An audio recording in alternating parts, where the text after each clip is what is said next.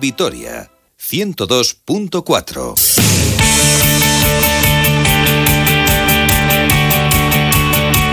Hola, ¿qué tal? Saludos y muy buenas tardes. Una hora 44 minutos 48 segundos desde martes 16 de febrero de 2021. Tiempo para el deporte. Aquí en Onda Cero Vitoria nos vamos a ir hasta las 2 del mediodía en un martes que nos ha dejado una gran noticia y es la confirmación de la invitación a Euskaltel Euskadi para la Vuelta Ciclista a España que comenzará el próximo 14 de agosto en Burgos. Ocho años después, la Marea Naranja vuelve a una de las grandes pruebas del calendario. Contento estará Mikel Landa al frente de la Fundación Euskadi, Jesús Ezcurdia y sobre todo todos los, jugadores, todos los corredores dirigidos por Jorge Azanz. Enseguida ampliamos un poquito más este asunto, pero la primera protagonista que tenemos hoy aquí en Onda Cero es la mejor entrenadora del año en 2020, que además está en una racha magnífica con el Araski después de vencer 81-64 a Ciudad La Laguna. Es Made Urieta. Hola Made, muy buenas.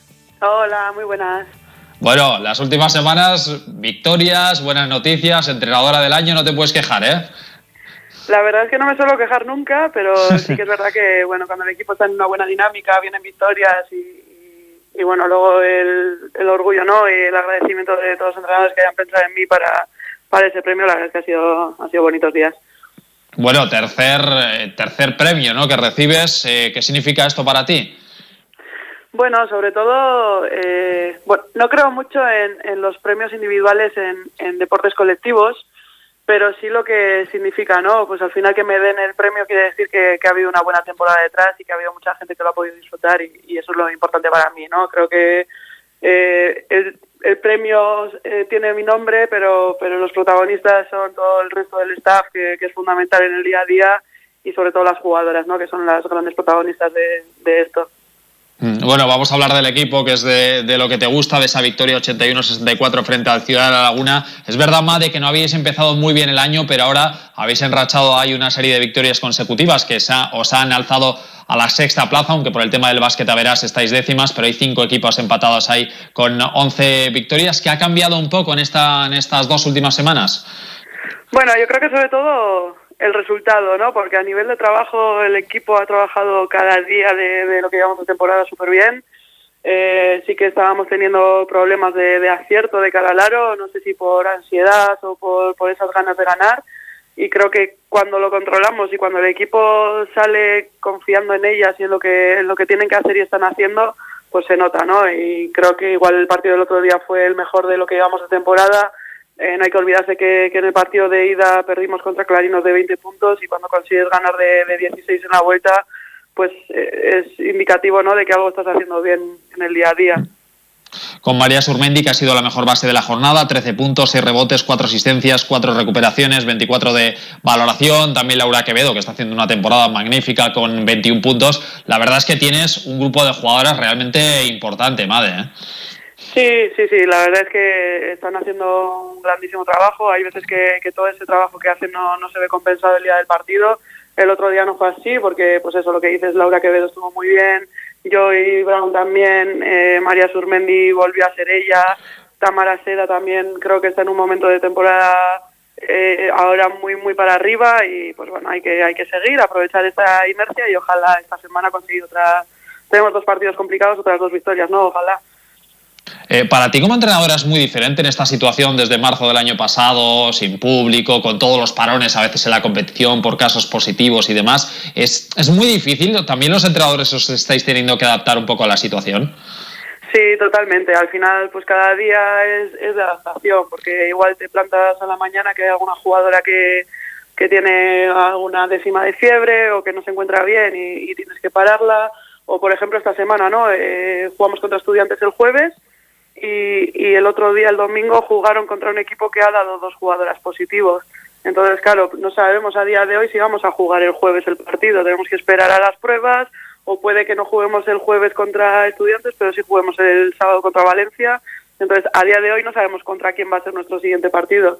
Toca adaptarse, to toca reinventarse, toca tener una mentalidad fuerte y positiva y, y a lo que venga. Mm. Bueno, independientemente de que se juegue ese partido el jueves, la verdad es que el calendario que tenéis es terrible, ¿no? Porque Estudiantes está ahí con, con 14 victorias y Valencia este año intratable, alternativa Girona y Perfumerías, solo ha perdido un partido en lo que va de, lo que va de temporada, así que tienes mucho trabajo por delante con estos dos partidazos, ¿no?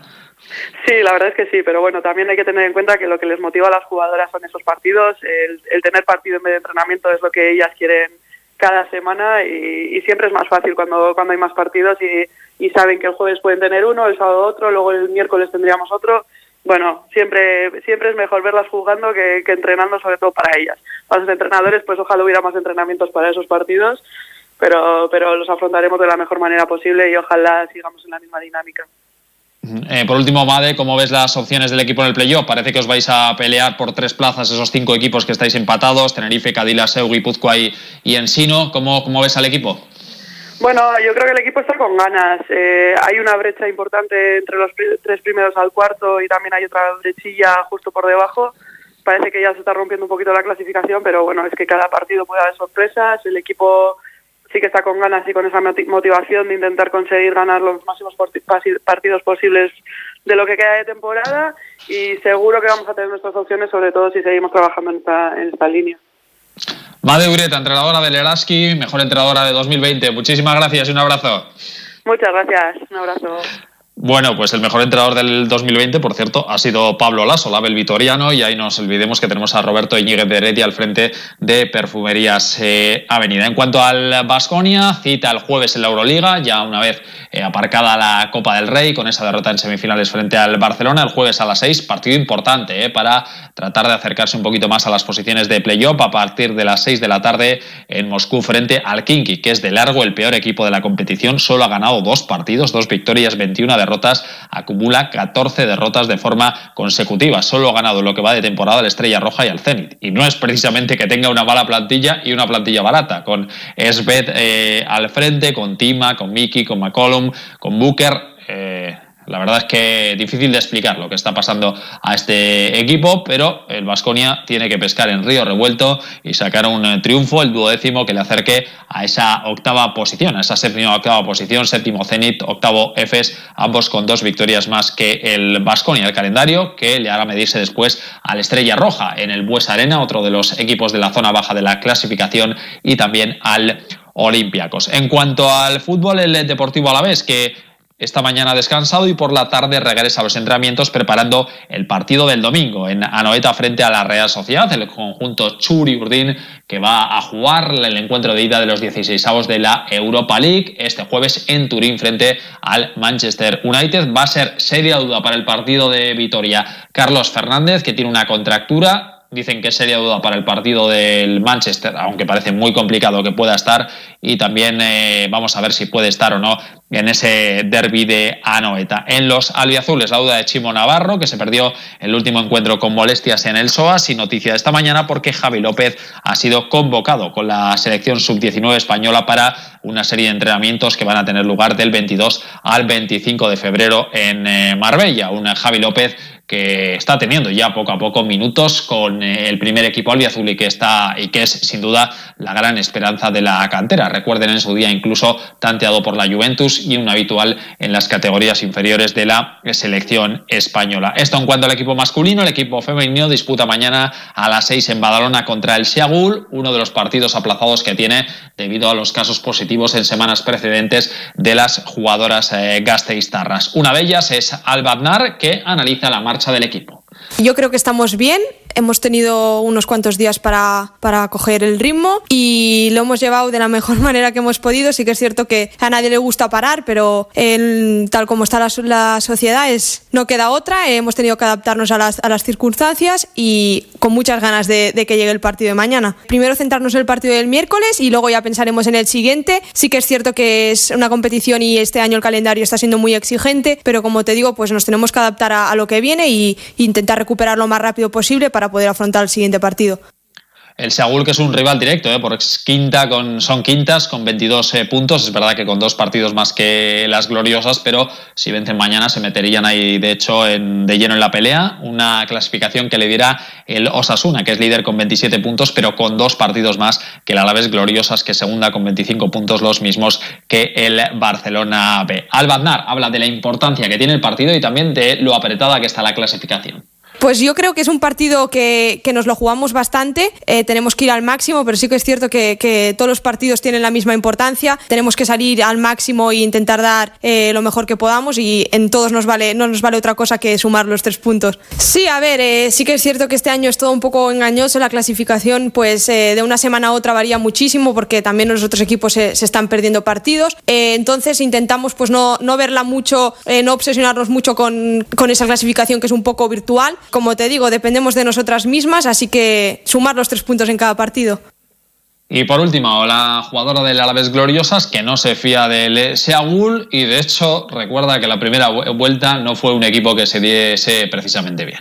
Sí, recuerdo ese partido que nos dejó un poco mal sabor de boca porque estuvo muy igualado. De hecho, eh, tuvimos la oportunidad de adelantarnos en el marcador con un penalti en, en los minutos finales. Eh, bueno, no conseguimos, conseguimos transformarlo, pero sí que es cierto que se nos quedó ese mal sabor de boca y con ganas de, sumar y, y poder ganarles.